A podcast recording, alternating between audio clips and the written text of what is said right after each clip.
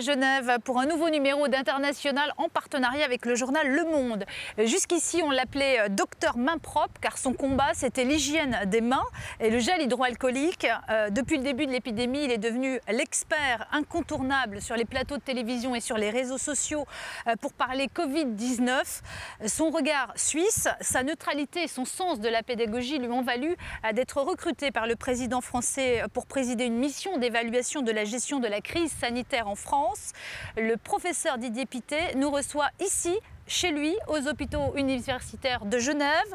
Avant de le retrouver tout de suite, notre rubrique L'instantané, on se retrouve juste après. Qu'il aille se faire voir ailleurs, le virus.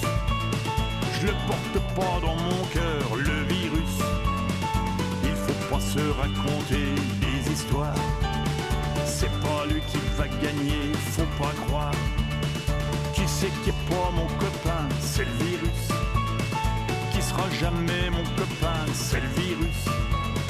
Si je veux qu'il parte loin, ce voyou, alors je me lave les mains et c'est tout. Et chaque fois qu'il reviendra au bout de mes doigts, je ferai ce que je dois. Non mais qu'est-ce qu'il croit? Didier Pité, bonjour, merci de nous avoir euh, accueillis. Merci de nous accueillir ici euh, chez vous aux hôpitaux universitaires de Genève. Simon Roger, merci euh, de m'accompagner. Vous êtes chef du service Planète au journal Le Monde, qui est le partenaire de cette émission. Henri Dess, c'est un chanteur suisse, roman, qui explique les gestes barrières aux enfants hein, dans, cet extrait. Une pédagogie finalement ludique pour une période qui est compliquée, une rentrée scolaire qui n'est pas simple pour les enfants. Vous la trouvez anxiogène, vous aussi, cette rentrée ou pas? Non, je ne crois pas que personnellement je la trouve anxiogène, mais je suis probablement mieux armé que beaucoup d'autres euh, afin de comprendre au fond ce qui se passe. Je pense qu'il est normal qu'elle soit anxiogène pour certaines personnes. Il est surtout important qu'on en parle, qu'on en parle posément et avec calme, discernement, et que chacun comprenne que finalement nous sommes tous responsables de ce qui va se passer. Simon Roger, euh, une question peut-être sur euh, les gestes barrières, euh, l'hygiène des mains. Euh, votre dada, votre combat depuis 20 ans, non pas comment on se lave les mains, mais vous avez un petit peu de gel là avec vous? Ah bah, évidemment que j'en ai, toujours avec moi. Vous pouvez nous faire une petite démonstration Je peux pas faire sans, évidemment. donc comment bah, frictionne-t-on les mains? C'est tout simple. Hein. On, prend, on prend un petit, petit volume de produit qui est entre 2 et 3 millilitres. Après, on pose son flacon, là je vais le poser comme ça. Et puis, on aime bien se frotter les mains. Euh, Surtout pas oublier les ongles. Voilà, pas oublier ce qu'on appelle le bout des doigts. On commence souvent par le bout des doigts, on a démontré que c'était plus efficace. Alors là, j'ai ma montre, euh, n'est-ce pas? On pourrait imaginer que si j'étais en train de euh, travailler avec des patients, j'aurais pu enlever ma montre, chose que je n'ai pas fait évidemment, puisque je suis juste en train d'être avec vous. Puis voilà, en 15 à 20 secondes, les mains sont propres. On a couvert toutes les surfaces et elles sont propres. Juste une question, on a parlé euh, euh, des enfants. Euh, les jeunes, on sent que la jeunesse aujourd'hui, elle est un petit peu réticente, voire même parfois réfractaire au port du masque. Qu'est-ce qu'on peut leur dire? Comment expliquer aux jeunes, à faire passer le message pour leur faire adhérer Oui, je crois que ce qui est bien important, c'est que les gens comprennent comment le virus se transmet finalement. Et il y a deux éléments qui sont absolument essentiels, qui sont le respect de la distance, qu'on appelle distanciation physique, distanciation sociale, distance physique, peu importe. C'est cette distance entre deux personnes qu'on veut être supérieur à un mètre, disons par exemple 1 mètre 50, de manière à ce que quand on parle ou quand on crie ou quand on chante, les postillons ne puissent pas finalement passer d'une personne à l'autre. Puis le deuxième élément, bah, c'est l'hygiène des mains dont on vient de parler. Pourquoi? Parce que si on touche l'environnement, bah, on sait, on met les doigts à son nez, à sa bouche, à ses yeux régulièrement, on a juste ses lunettes, et voilà, on s'infecte. Et puis quand on doit s'approcher, et qu'on doit être trop près les uns des autres, eh bien aujourd'hui on recommande le port du masque, en particulier dans les intérieurs ou dans les transports publics ou dans, dans une série d'endroits où on sent que la distance physique ne peut pas être respectée. Précisément sur cette catégorie de la population, puisqu'en fait on voit dans les indicateurs que c'est, en tout cas en ce moment, c'est notamment cette catégorie des 20-30 ou 20-40 ans qui sont les, où on voit un taux de, un, un Oui. nombre de cas positifs le plus, plus important que dans d'autres proportions de la population. Comment on arrive à, vous arrivez à communiquer avec eux le, le professeur Delfrécy en France, président du Oui. responsable du Haut Conseil, di- disait d'ailleurs très officiellement, euh, on a du mal Oui. à communiquer avec les jeunes, avec Alors, les ados. On, a fête, vécu, sont- on a vécu cela, vous avez parfaitement raison, on a vécu cela tout au début ici, ici à, à Genève et en Suisse.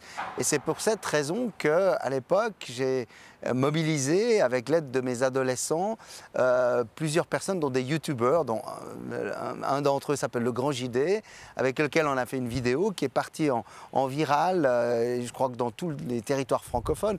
En France, vous avez aussi des, des- des grands youtubeurs. C'est Et ce qui est puis en train de se passer précisément. oui, bah c'est très les- important. les mobiliser à- avec les, les moyens qui sont les moyens d'aujourd'hui, avec cette façon de parler, cette façon de communiquer, et c'est normal. Et puis j'ai aussi eu l'aide euh, de, de mon, mon ami cher euh, Patrick Chapat, euh, le, le dessinateur de presse, qui a mobilisé, lui, toute une série d'humoristes, Thomas Wiesel, euh, Yann Marguet, etc. etc.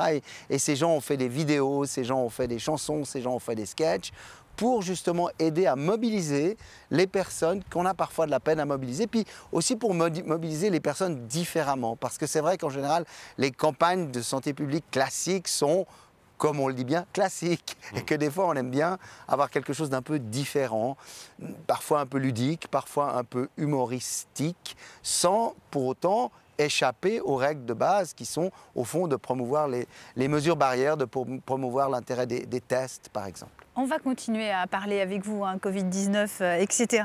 Avant, on- je vous propose de revenir euh, sur le- votre parcours. Vous, vous ne le connaissez pas, mais pour ceux qui, les téléspectateurs qui ne le connaîtraient pas, retour sur votre parcours avec Anaïs Furtad et Séverine André.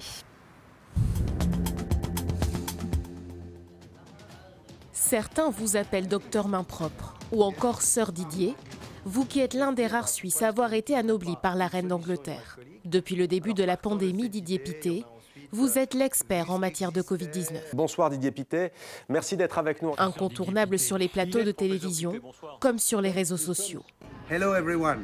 Here I am in Geneva. Genève, c'est ici que vous êtes né dans une famille croyante. Vous songez un temps à devenir prêtre. Finalement, vous choisirez la médecine pour aider votre prochain. Vous irez jusqu'à donner de la voix avec votre fils pour aborder un sujet qui n'est pas des plus nobles, l'hygiène des mains.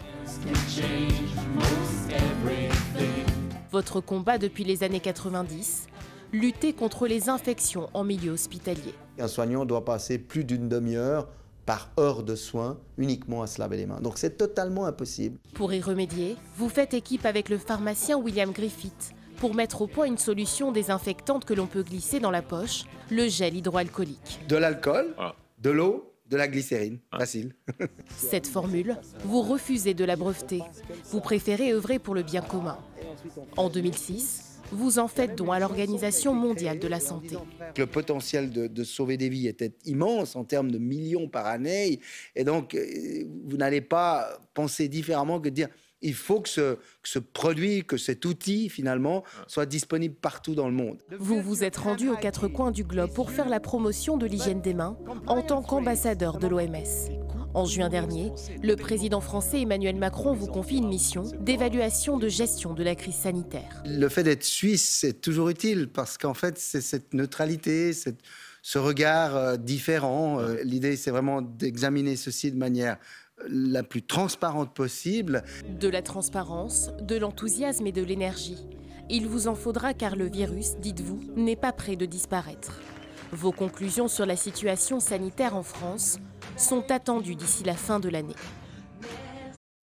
Didier Pité, en France, vous présidez la mission hein, indépendante chargée d'évaluer la gestion de la crise sanitaire. Est-ce que vous avez hésité avant de dire oui au président euh, Macron? Écoutez, j'ai j'ai d'abord essayé de comprendre de quoi il s'agissait. Quand on m'a expliqué qu'il s'agissait de revoir à la fois l'aspect sanitaire, économique, social et sociétal, il n'en a pas fallu beaucoup pour me décider. Et d'ailleurs, je n'ai pas eu beaucoup de temps pour décider. Après un, rapide téléphone à l'Elysée, euh, la décision était, était prise. Il y a par ailleurs une commission, une commission d'enquête mise en place à l'Assemblée nationale, c'était au mois de juin. Aussi au mois de juin, une commission d'enquête menée cette fois-ci par le Sénat.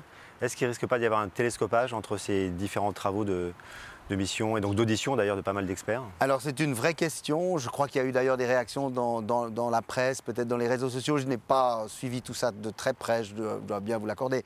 Euh, no- notre mission est totalement indépendante et au départ elle est très scientifique. C'est-à-dire qu'on on a deux euh, paramètres de travail. Le, premier c'est de revoir toute une série de bases de données qui sont disponibles à l'international, puisque je rappelle que la lettre que Emmanuel Macron euh, nous a transmise en tant qu'expert était, euh, résume vraiment qu'il faut revoir la gestion de la crise en France à comparaison à l'international. Donc pour nous, pour l'instant, il s'agit déjà de revoir les bases de données internationales pour au fond comparer les chiffres qui sont comparables. Et ça, déjà, ça n'est pas très facile, que ce soit au niveau de la, de la santé, de l'économie ou du social. Ensuite de cela, il y a un aspect qualitatif également, où comme certaines des commissions d'enquête parlementaires, et je crois qu'il y en a un certain nombre, comme vous dites, eh bien, nous faisons des auditions, nous recevons des, experts euh, euh, de, de toute série d'origines. Mais nous avons eu des contacts avec certains des présidents des commissions d'enquête, de manière à un tout petit peu euh, s'assurer que nous ne faisions pas le travail à double ou que finalement nous nous coordonnerions par rapport à certains éléments du travail. Et j'ai bon espoir que ce soit euh, tout, ça, tout à fait simple, puisqu'au fond, c'est toujours une affaire d'hommes. Vous allez euh, remettre un premier euh, rapport hein, à mi-parcours, là, euh, courant octobre. euh, et, Vous serez la, prêt et version octobre définitive, voilà, c'est ça. Ouais, c'est ça. alors, Est-ce que vous serez je tiens prêt à dire, et je, je l'ai dit d'emblée à, à Emmanuel Macron dans, dans ce- ce- cette, euh, cet entretien que nous avons eu, qui était très, très cordial, je dois dire, très cordial, mais surtout très dynamique et, et très très clair. Je lui ai dit, on, on va faire un, un- petit rapport d'étape, c'est-à-dire que l'utilité de faire un rapport intermédiaire est, est tout à fait relatif. Par contre, de donner quelques conclusions d'étape, alors que nous avons peut-être déjà recueilli certaines informations, de façon à peut-être gérer différemment cette partie qui va nous mener maintenant. On, parle de deuxième vague, on peut parler de suite de première vague, on peut, on peut par- parlons surtout de l'automne jusqu'à Noël. Si on a d'emblée des conseils à donner, on va les donner. Et ça sera plus un, un rapport d'étape qu'un rapport intermédiaire, si on veut bien. Et qui sera un rapport euh, public ou pour le coup un jalon euh, Écoutez, qui sera certainement communiqué tout à fait librement, puisque nous sommes indépendants. Et d'ailleurs, je tiens à dire que, d'ailleurs Emmanuel Macron me l'a bien dit, il, me l'a dit plusieurs fois, il m'a dit, je tiens à ce que vous soyez indépendants et à ce que vous le restiez. Faites-moi signe si vraiment il y a quoi que ce soit. Et c'est le cas. Donc oui, je- on, on- on donnera un résumé du contenu très volontiers. Et je rebondis juste sur ce que vous venez de dire sur ces notions de rebond, de reprise. Comment vous qualifieriez la, la situation présente, au- en tout cas pour ce qui est de la pandémie au niveau européen, puisqu'elle évolue Oui. différemment suivant les régions du monde Est-ce qu'on parle de rebond? Est-ce qu'on parle de deuxième phase où c'est précipité? Deuxième vague. Alors Deuxième écoutez, vague, pardon, oui. comme, comme on l'a dit depuis le début, le, le confinement a été extrêmement efficace et utile et bien nous en a pris de confiner le plus rapidement possible. Il n'y avait pas le choix. Maintenant, on s'attendait, le virus est maintenant endémique dans, les populations européennes, et partout dans le monde d'ailleurs, mais disons, il est endémique, et on s'attendait à ce qu'on ait des petites vaguelettes. Maintenant, on ne peut pas comparer les chiffres d'aujourd'hui avec les chiffres du mois de février ou du mois de mars, parce qu'en fait, à l'époque, on ignorait probablement, pour un cas identifié, on en ignorait certainement 50, voire peut-être 100. Aujourd'hui, peut-être que pour un cas identifié, on en ignore 10 ou peut-être 20. Donc vous voyez, quand on compare les chiffres, si on, on- on voit ces chiffres de maintenant, on a l'impression qu'on a les mêmes chiffres qu'au moment où, où finalement on était en phase ascensionnaire, ce qui n'est pas, pas du tout le cas. Euh, on est probablement comme l'état de février que nous ne connaissions pas alors. Ce qui veut dire que toutes les mesures barrières que nous mettons en place aujourd'hui et que nous espérons chacun, évidemment, suit de la meilleure des façons, euh, qui n'étaient pas là ni au mois de février, ni même au début du mois de mars, eh bien celles-ci doivent pouvoir nous laisser contenir et nous laisser dans ces vaguelettes à l'addition des tests, évidemment diagnostiques et de dépistage, dont nous ne disposions pas du tout à l'époque, aucun pays n'en disposait. Donc on est dans une situation complètement différente, on est armé contre la situation, reste maintenant à savoir quel sera le comportement du citoyen en général, parce que c'est là l'élément clé. D'accord. Justement, on va continuer d'en parler. Je voulais revenir une seconde sur votre parcours et, et notamment euh, votre, euh, le gel hydroalcoolique et ce qui fut votre combat Oui. à l'hygiène des mains. Euh, vos confrères, en fait, au départ, quand vous avez commencé à travailler sur cette question, ils vous regardaient quand même d'un air un peu amusé parce que c'est pas forcément la spécialité médicale la plus noble. Non, disons, au, au tout début, en effet, certains avaient l'impression, et je vais, utiliser un terme que je n'aime pas du du tout utiliser, et donc je vais le mettre entre guillemets, qu'on faisait de la recherche pour les infirmières. Comme on me l'a dit. Certains m'ont dit, mais c'est de la recherche pour les infirmières, ce que tu fais là. Sous-entendu, c'est vraiment de la sous-recherche. Et en fait, ce qu'on était en train de faire, c'est de comprendre pourquoi les soignants avaient de la peine à finalement pratiquer ce geste. À l'époque, c'était du lavage des mains avec de l'eau et du savon. Et puis, c'est ce qui nous a fait réaliser qu'il fallait transformer le système, c'est-à-dire, au fond, remplacer l'hygiène des mains à l'eau et au savon par la solution hydroalcoolique. Et c'est ces recherches qui nous ont permis et nous ont autorisé de dire qu'il n'y avait qu'une seule issue, c'était celle-là. Puis ensuite, on a mis en place cette stratégie multimodale pour changer les comportements.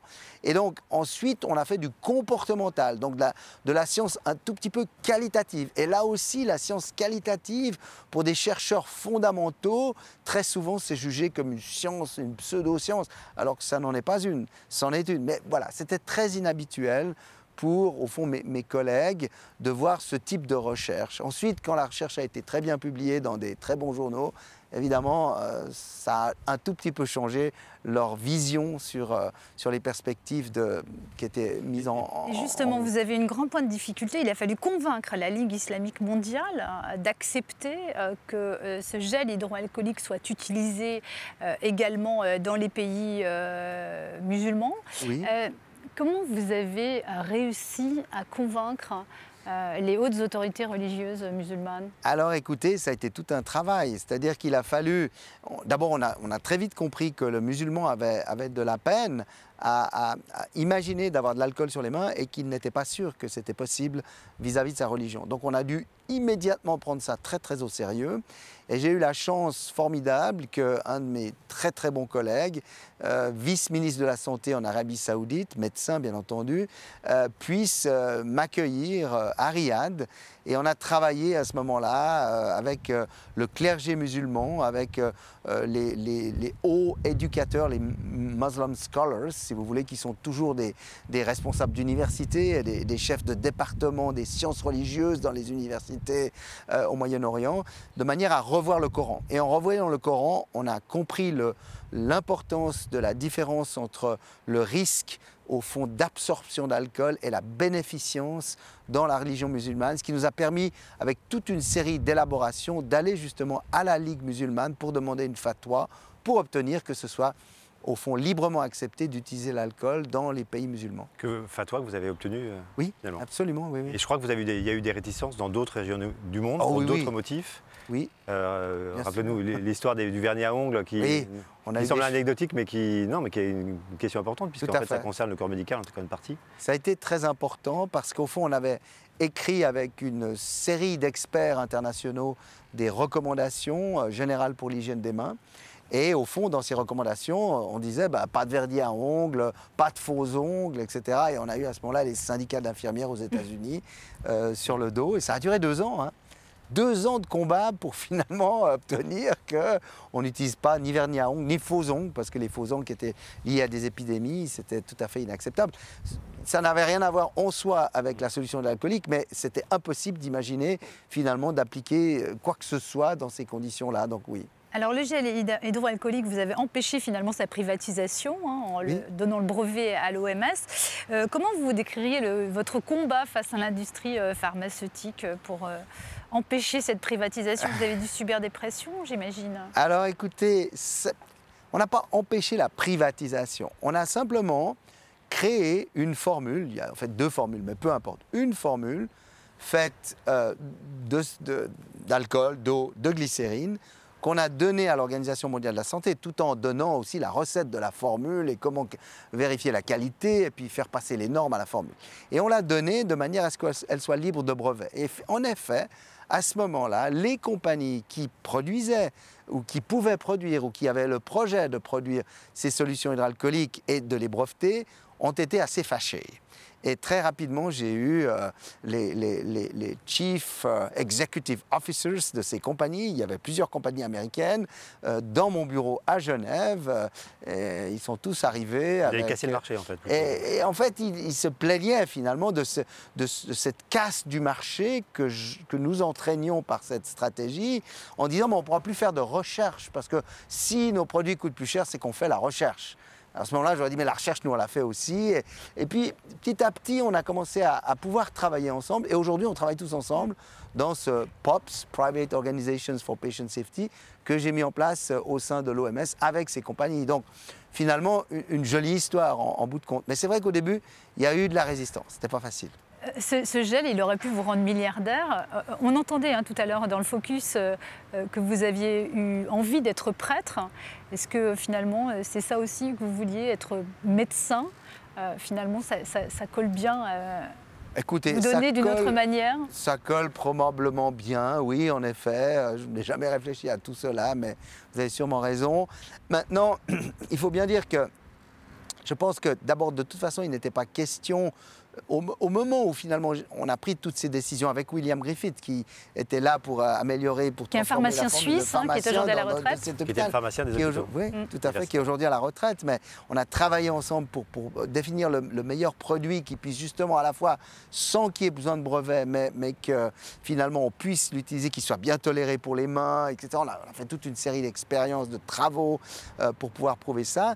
Euh, L'intention n'a jamais été finalement de, de protéger en quoi que ce soit le produit ça n'aurait pas été une bonne idée non plus, parce qu'on aurait pu, euh, vous savez, pour protéger un produit, vous, vous n'avez qu'à modifier que certains paramètres, et c'est ce que font les compagnies. Et d'ailleurs, les compagnies qui privatisent ces produits, tant mieux, elles le font bien. L'avantage d'avoir ce produit euh, très bon marché aujourd'hui sur le marché, avant il ne l'était pas sur le marché, aujourd'hui il l'est, c'est qu'au fond ça réduit les, les, les coûts. Et c'est ce que je disais aux compagnies, je leur disais écoutez, aujourd'hui je vous comprends, vous avez un marché ridicule, vous vendez très peu, mais vous allez voir, regardez nos augmentations de consommation ici, elles vont augmenter de 20, 50 à 100 fois. Donc si vous réduisez le prix de 10 fois, eh bien vous aurez quand même des bénéfices. Et puis aussi, et surtout, ce, ce, gel hydroalcoolique a permis de faire euh, baisser les, les maladies euh, nosocomiales ah, oui. à l'hôpital, ce qui est quand même Ça, c'est quand même euh, l'effet recherché, attendu, premier. Mais obtenu donc oui, largement. Mesurer, ici, euh, ouais. ici à Genève, ici à Genève, entre les années 1995 et 1998, on a réduit le taux des infections de 50%, on a réduit le taux de transmission des bactéries multirésistantes de 80%. Et puis ensuite, quand on a répété la stratégie dans d'autres endroits, on a vu les mêmes effets, voire des effets encore plus importants, là où les taux d'infection étaient plus élevés. Alors on va revenir à l'épidémie de Covid-19. Le 11 août dernier, le président russe Vladimir Poutine a annoncé l'enregistrement d'un premier vaccin, vaccin Sputnik 5. On l'écoute et on se retrouve après.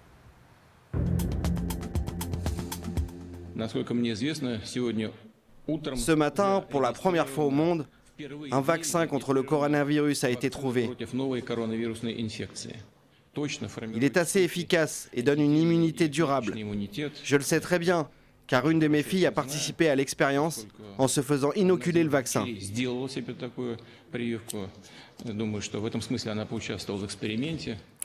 Alors depuis, Vladimir Poutine a annoncé euh, l'enregistrement, en tout cas qu'un second vaccin avait été trouvé par les Russes.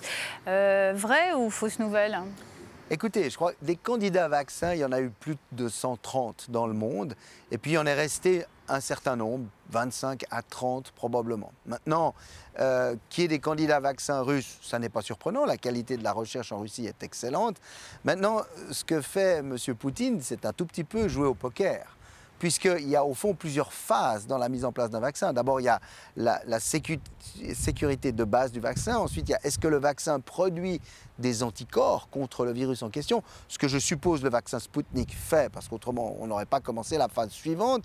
La phase suivante, c'est normalement la phase 3. C'est la phase où on teste les effets secondaires à large échelle pour voir comment le vaccin est toléré. Et puis quand on a passé de manière sécure cette phase 3, mais il faut des centaines de malades pour ça, parfois même davantage, eh bien on passe à la phase 4, c'est-à-dire qu'on fait une production à large échelle et on vaccine. M. Poutine a décidé, au fond, de sauter la phase 3 ou de faire une phase 3-4. Alors ça, c'est un choix. C'est un choix qui tient à la fois du poker et à la fois probablement d'une certaine capacité qu'il a de prendre des décisions légèrement autocratique, je dirais. Voilà. Euh, si le vaccin est très bien toléré, il aura accéléré euh, la phase. On est un tout petit peu aux, limites de l'éthique médicale habituelle, disons.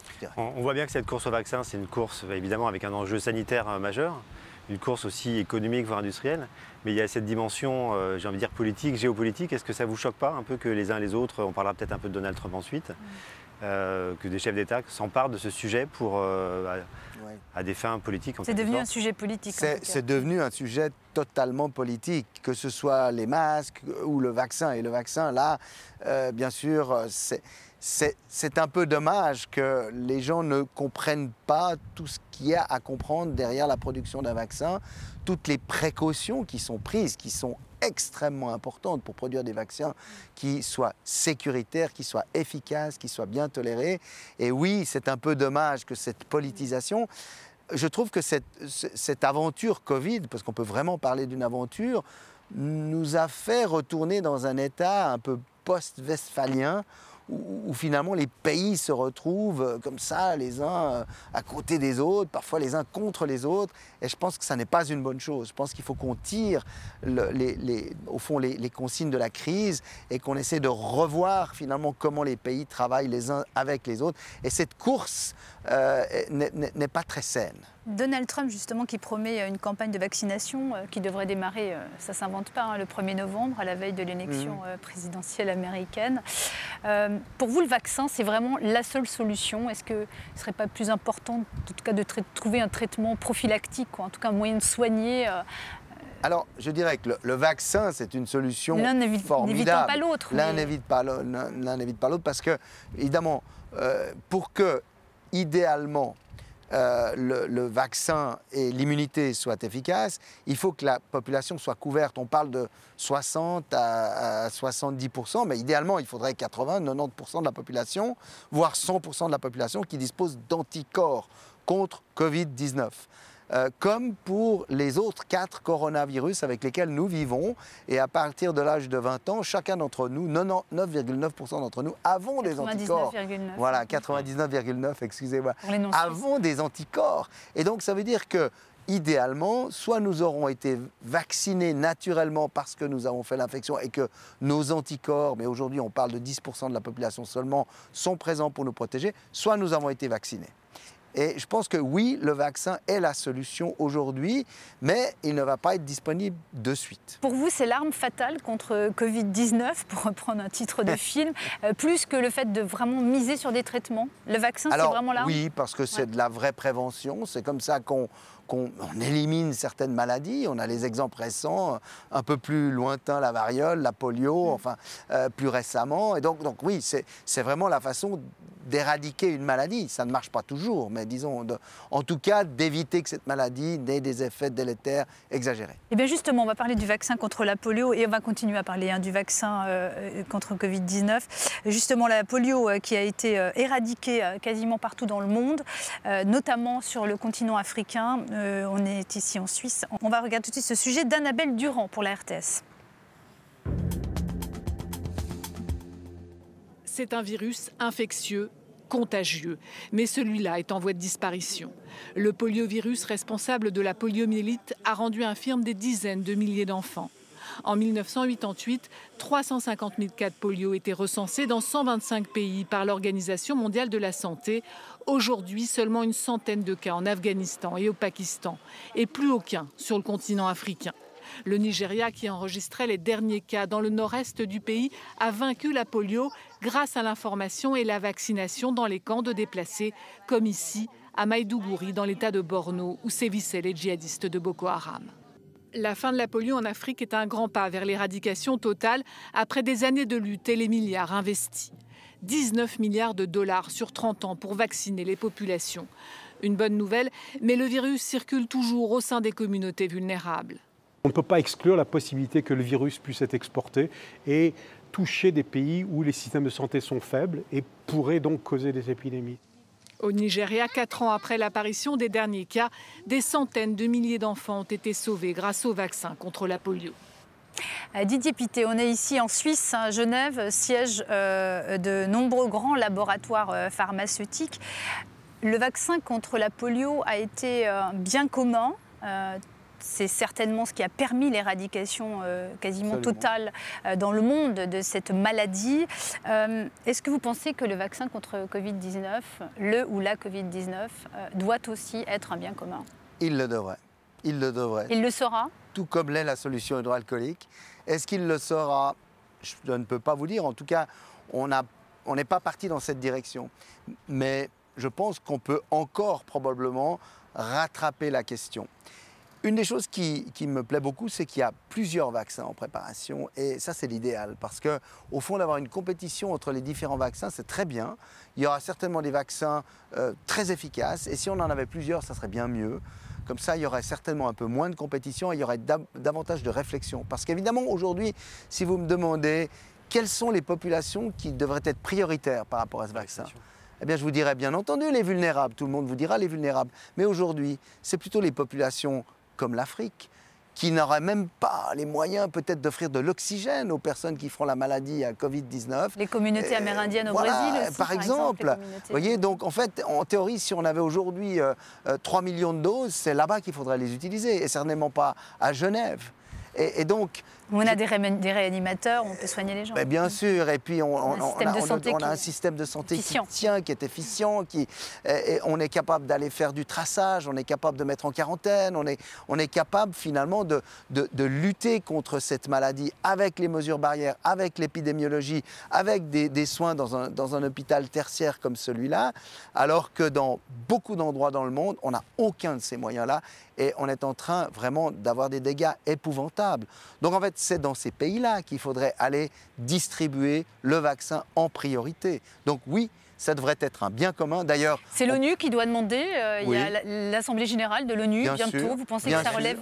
Bien sûr, je pense que euh, le docteur Tedros, euh, directeur général de l'OMS, doit prendre son bâton de pèlerin, doit aller convaincre les Nations Unies et que c'est ensuite, c'est une question de gouvernance mondiale. C'est typiquement une question de gouvernance mondiale.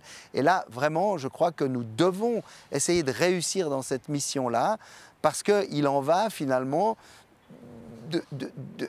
du monde entier. Il en, va de, ce, de, cette situation dans laquelle notre mondialisation a fait que ce virus est né, entre guillemets, qu'il a, qu'il a parcouru le monde, qu'il est en train de faire des dégâts épouvantables dans certains endroits du monde.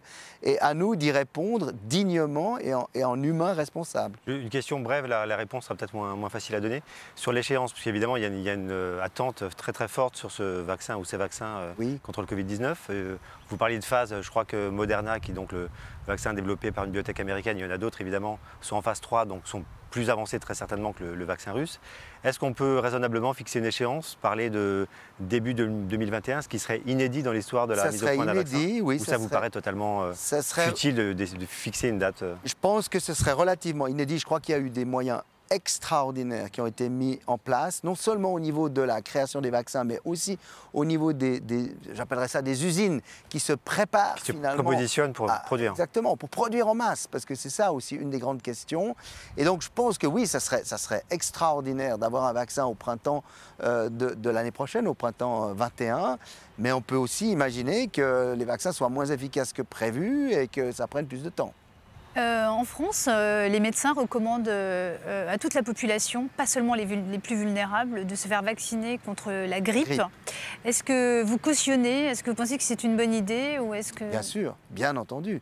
Oui, parce que la situation C'est pour éviter un engorgement, bien sûr, et que deux épidémies s'ajoutent. Hein, Ça va éviter beaucoup de choses. On aura tous des symptômes. Il faudra se faire tester au moment des symptômes. Il faudra évidemment prendre les précautions. Les mesures barrières qu'on utilise pour Covid marchent parfaitement pour la grippe. Donc on peut même imaginer que la grippe courra moins. Ensuite de ça, pour les personnes vulnérables, la grippe, évidemment, c'est très mauvais. Vous pouvez aussi avoir la grippe et le Covid ensemble, n'est-ce pas? Alors là, c'est très, très, très mauvais et ça sera euh, certainement dramatique. Donc, il convient en effet que nous puissions vacciner d'abord, évidemment, tous les vulnérables, mais idéalement, toute la population, de manière à ce que le virus de la grippe circule le moins possible. Alors évidemment, Aura-t-on assez de doses de vaccins? Certainement pas, puisque toutes les compagnies ont été prévenues déjà au mois de mars en disant préparez-vous, les, pays ont fait des commandes de vaccins deux à quatre fois plus importantes que d'habitude, certains même beaucoup plus encore, et évidemment que la production ne suivra pas. Mais au moins utilisons tout ce qui sera à disposition. Alors, on va continuer à parler encore avec vous hein, pendant euh, plusieurs minutes, une vingtaine de minutes, il nous reste dans cette émission. En Europe, hein, on a beaucoup parlé des masques. Des dizaines de milliers de personnes ont manifesté le week-end dernier contre le port du masque. Euh, des manifestations extrêmement importantes en Allemagne. Retour sur ces rassemblements avec Sébastien Duhamel et Christophe Brachard. Paris gagné pour les coronasceptiques en Allemagne. Ils étaient des milliers massés dans les rues de Berlin. Une foule aussi compacte qu'hétérogène. Parmi les manifestants, il y a ceux qui défendent leur liberté face aux mesures de restriction sanitaire. Mais il y a également ceux qui nient carrément l'existence du Covid-19. Sur cette banderole, on peut lire que l'hystérie du coronavirus camoufle la guerre des classes. Des manifestations similaires ont également été organisées à Paris ou Zurich. Il y a vraiment un agrégat de, profils extrêmement euh, hétéroclites euh, qui va d'extrémistes, plutôt d'extrême droite, de, complotistes exaltés, à euh, des personnes qui se posent légitimement la question du port du masque. Un trait commun avec une bonne partie des militants, en tout cas anti-masques, c'est une posture de remise en cause des paroles d'autorité et d'expertise. Un mouvement finalement difficile à cerner qui surfe sur la contestation numérique et qui inquiète les autorités à l'heure où le virus circule toujours activement. Cette crise de Covid-19, c'est un révélateur. Cette question du masque, on sent qu'elle cristallise euh, beaucoup de colère, hein, hein. peut-être une colère qui est existante au sein de la société. Vous redoutez justement, vous, les troubles sociaux et, des débordements euh Oui, énormément. Parce qu'au fond, euh, la réaction initiale par rapport au port du masque. D'abord, le port du masque, lorsqu'il est indiqué, bien entendu, au fond, c'est tout simplement le respect de l'autre. Je porte un masque pour te protéger, tu portes un masque pour me protéger, je suis citoyen, nous sommes tous citoyens du même endroit, de la même terre. Et voilà, on essaye de faire au mieux par rapport à cette situation. Ensuite, certaines personnes disent oui, mais alors on ne voit pas les visages. Oui, alors bien sûr que le jour où on aura des masques transparents, mais néanmoins euh, qui fonctionnent parfaitement bien, ben, ça sera très bien. On verra les visages, on pourra. Voilà. Euh, ça, ça sera déjà une, réduction de, de, ce phénomène. Mais la plupart du temps, les personnes qui sont contre les masques sont aussi contre les vaccins, ils sont aussi contre toute une série de formes de contraintes dans la société, et puis ils finissent par être contre le gouvernement, et on l'a vu, des extrémistes euh, étaient là aussi, et puis certains viennent juste aussi pour participer à la manifestation, voire même pour faire de la casse. Et là, je pense qu'on est, malheureusement en train de glisser et que ça n'a rien à voir avec le port du masque dans les transports publics parce qu'on est les uns contre les autres. Et, je crois que c'est une réflexion de société qu'on doit avoir. Malheureusement, le masque a été un peu politisé. Il a été politisé pourquoi? Parce qu'il en manquait, parce qu'on n'a pas tous très bien compris, parce que la doctrine a un petit peu évolué aussi. Justement, est-ce qu'on ne va pas trop loin euh, Dans les grandes villes françaises, euh, on est obligé de porter le masque, y compris dans les rues. Est-ce qu'on ne va pas trop loin avec le masque? Alors, c'est toute la difficulté là. Scientifiquement, le, le port de masque n'a un sens que lorsqu'on ne peut pas respecter la distance physique. Dans le reste du temps, il y a aucune raison de porter un masque, en particulier quand on fait du vélo, quand on fait de, la moto, quand on fait du, du, du, footing, du jogging. Il y a eu, des dérogations dans un premier temps en France. Oui, il y a eu des. C'était obligatoire, ça n'était plus. Ça a changé, il y a eu des. Voilà, tout à fait. Et alors je crois que c'est bien qu'on ajuste aussi. Après, vous voyez aussi des gens qui. Euh, qui J'ai vu l'autre jour un, jeune qui, qui, que, qui, par hasard, euh, est, quelqu'un que je connais, qui était sorti en discothèque et qui, qui n'a pas évidemment mis de masque et qui le lendemain était au volant de sa voiture seul avec un masque. Alors je l'ai quand même dit, je dis, ça n'a aucun sens. Ça n'a aucun sens comme attitude. Donc vous voyez, il faut que les gens comprennent mieux, mais il faut aussi que les règles elles soient plus logiques. Est-ce que, est que, pardon, il n'y a, pas, a pas aussi une sorte de symbolique, le, le fait de porter le masque, que le, le, masque soit obligatoire dans les rues des grandes villes, de nombreuses communes de France d'ailleurs, c'est pas une manière de montrer à la population qu'on est dans une situation inédite euh, au-delà des, pures, euh, de, la, pure efficacité du, masque en tant que tel. Alors, il y a l'aspect scientifique où effectivement porter le masque dans une rue, euh, on ne pourra jamais démontrer la véritable efficacité. Et puis, il y a l'aspect psychologique, c'est-à-dire de dire, OK, quand tout le monde a un masque, pour, pour que chacun se respecte finalement, est-ce que ça n'aide pas à mettre en place les autres mesures barrières, c'est-à-dire quand même respecter la distance physique lorsqu'on peut le faire, et puis surtout l'hygiène des mains. Alors ma crainte, c'est que le masque, qui n'est absolument pas une réponse à tout, on le voit bien, prenez, prenez l'Espagne. L'Espagne a utilisé énormément de masques, tout le monde était masqué partout, et c'est l'Espagne qui aujourd'hui euh, nous cause souci par rapport à la reprise de, de l'épidémie. Et la par Suède n'a jamais imposé le port du masque depuis le Ne l'a pas imposé. Alors, la Suède, c'est un calcul un C'est peu pas évident, différent, hein. hein, parce que la non, mais, la- Suède non, mais le- officiellement, ne, ne le l'a seul- jamais, Le seul pays, même ses voisins le font. Par contre, la Suède le paye euh, sur le nombre de décès. hein. Aujourd'hui, c'est c'est vraiment. Ce que je veux dire, c'est pour aller sans doute dans votre sens, c'est que la Suède impose d'autres mesures drastiques. Oui. Euh, de, de jauges très restreintes dans les bars, etc. Donc il y a, voilà, c'est un il y a- il y a arsenal des de mesures. c'est grandes différences. C'est pour cette raison que les gens, finalement, contestent un tout petit peu. Je crois qu'il faut prendre des décisions, savoir que parfois elles sont basées sur la science, des fois elles sont basées sur les éléments de psychologie, et que si on s'aperçoit que le fait de demander le port du masque entraîne que les gens se frictionnent les mains au moins avant et après de l'avoir utilisé, et puis finalement respectent davantage encore la distance sociale, on aura certainement gagné quelque chose. Si au contraire on obtient toute une série de réactions négatives, là on, va, on ne va rien gagner. Il y a eu euh, un débat autour du masque. hein. Il y a eu un autre débat en France pendant cette épidémie. C'était autour du professeur Didier Raoult à Marseille, notamment euh, ces prescriptions d'hydroxychloroquine.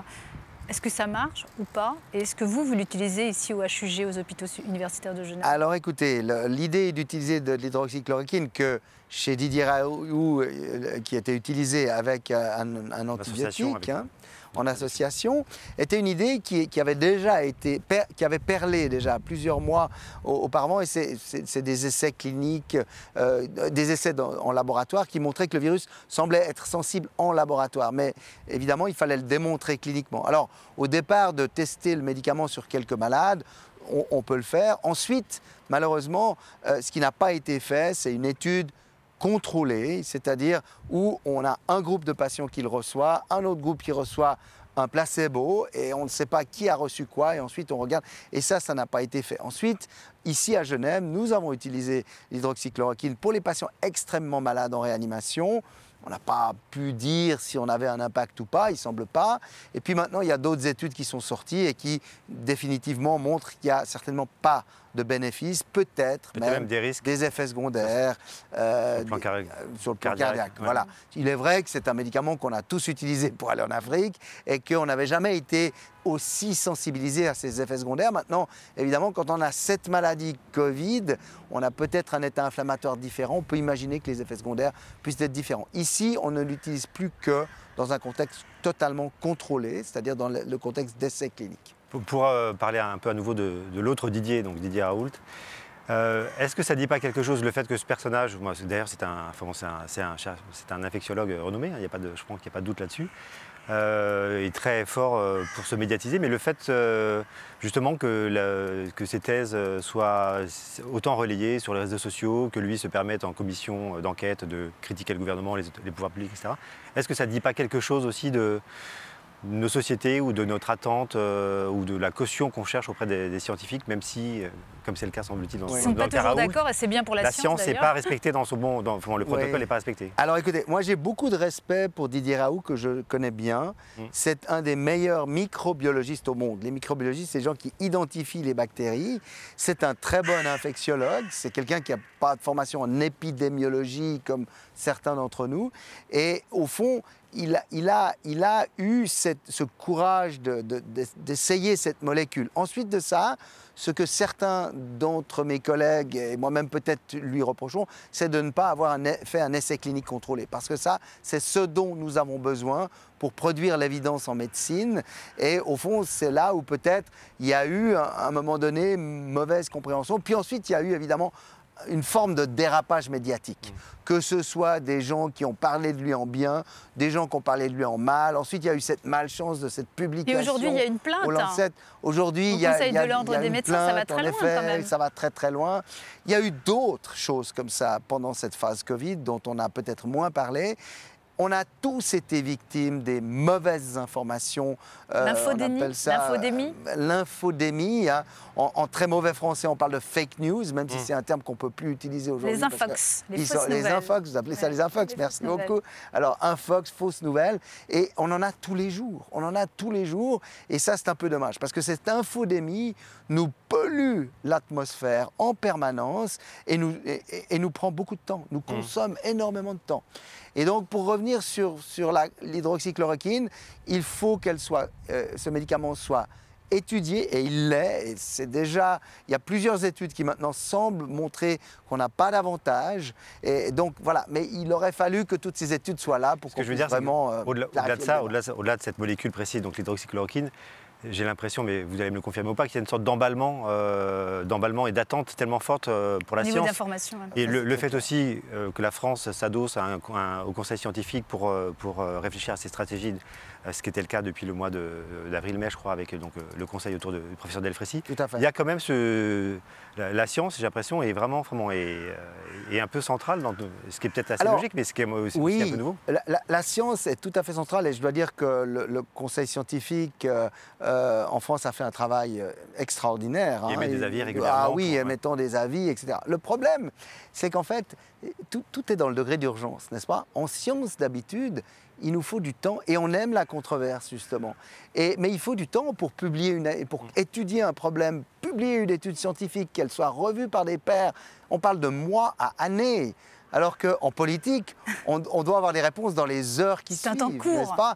Et donc, c'est compliqué de, faire le lien entre les deux et, on ne peut pas toujours répondre. Je crois que il faut être très modeste par rapport à cette pandémie et savoir reconnaître nos faiblesses, ce qu'on sait, ce qu'on ne sait pas, on peut, la science évolue, les connaissances évoluent, les attitudes évoluent, et ça, il faut savoir euh, calme garder. Euh, Didier Pité, j'aimerais qu'on regarde ensemble ces photos d'Emir Somnet. C'est un photographe suisse euh, qui montre en fait les files d'attente des habitants de Genève. C'était pendant le confinement. Il faisait la queue pour un colis alimentaire. Ça a surpris beaucoup de Suisses. Ça vous a choqué Il faut dire que ça tranche hein, aussi avec cette image qu'on a de Genève, les grandes marques de montres, les établissements bancaires. Oui, alors écoutez, ce qui, ce qui, ce qui m'a. D'abord, euh, le, photographe euh, Demir euh, Somnez a fait un travail formidable durant, durant le Covid. Il a d'ailleurs édité un livre avec ses photos que je vous recommande de consulter. et au fond, ce qui était très frappant, c'est que j'ai eu l'habitude de, voyager, de voir des, migrants, de voir des, situations compliquées, difficiles euh, à travers le monde, des camps de réfugiés, etc., de travail avec MSF. Et puis tout d'un coup, vous vous retrouvez dans votre ville et vous faites le même genre de travail euh, et, vous avez des queues de 3000 personnes qui viennent chercher des cabas pour l'équivalent de 20 euros. Oui, ça, choque, ça choque. Et puis au fond, vous apercevez qu'il y a une certaine paupérisation dans votre population, que ces gens avaient un minimum pour vivre et vivaient dans votre ville. Et tout d'un coup, euh, parce qu'ils euh, n'ont plus de, travail euh, pendant quelques semaines, eh bien, ils se retrouvent finalement parmi les plus démunis. Et c'est dans votre ville et c'est chez vous. Et, ça, ça vous touche profondément. Ouais. Didier Pité, cette épidémie, elle est apparue en Chine. Pékin qui redoute une nouvelle guerre froide entre, et de nouvelles tensions avec les Européens. Et hier, qui a envoyé son ministre des Affaires étrangères faire une tournée en Italie, Pays-Bas, Norvège, France, une opération séduction euh, très encadrée, comme nous l'explique justement Patricia Loison pour la chaîne France Info. Et on se retrouve juste après. Petit matin gris sous la pluie parisien pour aller à la rencontre de Wang Li. C'est le ministre chinois des Affaires étrangères. Il nous a donné rendez-vous juste derrière à l'IFRI, c'est l'Institut français des relations internationales. Et la consigne un peu étrange pour nous, la presse française, c'est qu'on n'a pas le droit de poser de questions, contrairement à nos confrères de la presse chinoise. Alors justement, on aime un peu la provocation à France Info et on va essayer de l'interroger. Je vous ai vu faire euh, le check du coude avec vos homologues. Ce n'est pas dangereux de venir euh, à Paris, c'est une zone rouge maintenant. Ce n'est pas le virus qui va empêcher nos échanges. Tant que les exigences sanitaires seront respectées, on peut avoir de très bons échanges avec les masques, donc restons en contact. Nos relations sortiront renforcées par cette épreuve du Covid-19. Et j'espère que les touristes chinois seront de retour en France très bientôt. C'est en filant la métaphore sanitaire qu'effectivement, le numéro 3 du gouvernement chinois livre sa première salve anti-États-Unis sans les nommer. La situation en Europe et en France est apaisée. Cette épreuve sanitaire est un miroir qui reflète la complexité de ce monde où nous vivons avec d'un côté la solidarité, la coopération, comme celle entre la Chine, la France et l'Europe, mais aussi de l'autre côté l'unilatéralisme, l'intimidation. Ce qui est plus effroyable que le coronavirus, c'est le virus politique qui génère la haine et la confrontation. Didier Pité, euh, cette crise, elle met en lumière certaines tensions avec la Chine. Est-ce que vous pensez qu'il faut revoir euh, la relation, euh, on va dire, au plan diplomatique, mais peut-être aussi au plan du fonctionnement des entreprises, des usines? On a vu qu'on a beaucoup manqué de matériel médical parce qu'il était justement produit en Chine. Alors je ne suis pas très bien placé pour parler des relations diplomatiques, même si je fais beaucoup de diplomatie de santé, mais c'est de la diplomatie de santé. Euh, par contre, je pense qu'il faut absolument revoir nos façons de fonctionner. Nous ne pouvons pas fonctionner euh, en étant comme ça dépendants beaucoup trop de cette globalisation. Il faut changer cela, il faut apprendre à être plus indépendant, à, créer nos propres matériaux et parfois on sera surpris. On sera surpris d'imaginer que même les matériaux qu'on créerait chez nous en créant des, des, jobs, au fond, seront peut-être pas forcément euh, moins coûteux que ceux qu'on acquiert ailleurs. Et on a vu ces, ces marchés euh, perturbés, ces scandales, ces avions euh, interrompus sur les tarmacs pour, pour reprendre des masques. Et je pense que ces tensions diplomatiques sont simplement le fait de cette globalisation excessive qui fonctionne finalement assez mal. On est à Genève, on est près du siège de l'OMS. Vous connaissez par ailleurs l'OMS, vous vous disiez tout à l'heure que vous avez développé un programme euh, au sein de l'OMS. Est-ce qu'il faut revoir la gouvernance de l'OMS qui, qui a été très critiquée hein. Est-ce que, est que, vous considérez que la gestion de cette crise planétaire par l'OMS a été, a été à la hauteur ou Alors je vous dirais que la révision de la gouvernance de l'OMS, c'est le cas depuis que je connais l'OMS, mmh. c'est-à-dire depuis 25 ans. Et donc, euh, C'était encore à l'ordre du jour. Elle est encore à l'ordre du jour. Elle est encore, mais elle est de plus en plus à l'ordre du jour parce qu'en effet, durant cette crise, il y a eu des choses très utiles, réunions d'experts, euh, euh, disons recommandations très rapides mais il y a eu des choses moins, plus compliquées. Je pense qu'il y a eu des réactions trop lentes par rapport euh, aux régulations internationales. On aurait dû déclarer la pandémie plus tôt. On aurait dû avoir des schémas de confinement, déconfinement euh, généraux qui n'existaient pas. Euh, il y a eu des... Mais l'OMS... Mais vous pensez que l'OMS, hein. elle a été un peu contrôlée par la Chine, comme d'aucuns le disent? Est-ce qu'il faut revoir justement? Elle n'a pas été contrôlée, mais elle, elle est par essence compliqué à gérer. Et en effet, euh, il a fallu de nouveau forcer un tout petit peu le bras à, à, la Chine pour que finalement l'OMS euh, entraîne les, décisions qui ont été prises. Et donc, c'est encore à clarifier, hein, puisqu'il y a aussi une mission d'évaluation de l'OMS qui, qui, vient de désigner ces, experts. Vous, vous êtes confiant sur le, bah, leur capacité à travailler, à travailler en toute indépendance pour faire le. Oui, alors ça dépendra un tout petit peu de, l'accès à l'information qu'on va, hmm. euh, qu'on va leur laisser avoir. Une dernière question, de la même façon que dans beaucoup de pays dans le monde, on a instauré la parité. Vous pensez qu'au niveau des, hautes, des grandes institutions mondiales, il faudrait avoir des sortes de quotas euh, représentatifs euh, en fonction des nationalités, des pays, des nations? Alors je pense que c'est toujours difficile de parler de quotas, mais il est vrai qu'une représentation hétérogène, euh, disons, euh, disons bien équilibrée, est toujours nécessaire dans ces situations-là. Et puis il est vrai que la Chine, petit à petit, a mis des représentants dans toutes les organisations internationales. C'est de bonne guerre, euh, mais il faut que tout ceci soit réfléchi à nouveau. Je pense que le, problème aujourd'hui de la santé, mais pas seulement de la santé dans le monde, de l'économie, c'est la, problématique de la gouvernance mondiale. Il nous faut une gouvernance mondiale. On doit passer à une situation qui doit dépasser cet état post-westphalien qui nous a fait tellement souffrir euh, durant cette gestion de la situation Covid. Merci beaucoup Didier Pité euh, d'avoir répondu aux questions de TV5 Monde. Merci aussi à Simon Roger qui m'accompagne aujourd'hui euh, du journal Le Monde. Voilà. Merci également aux équipes de la RTS hein, qui nous ont permis de réaliser cette émission. Euh, la semaine prochaine, vous retrouverez Françoise Joly pour un nouveau numéro d'International. Excellente suite de programmes sur TV5 Monde.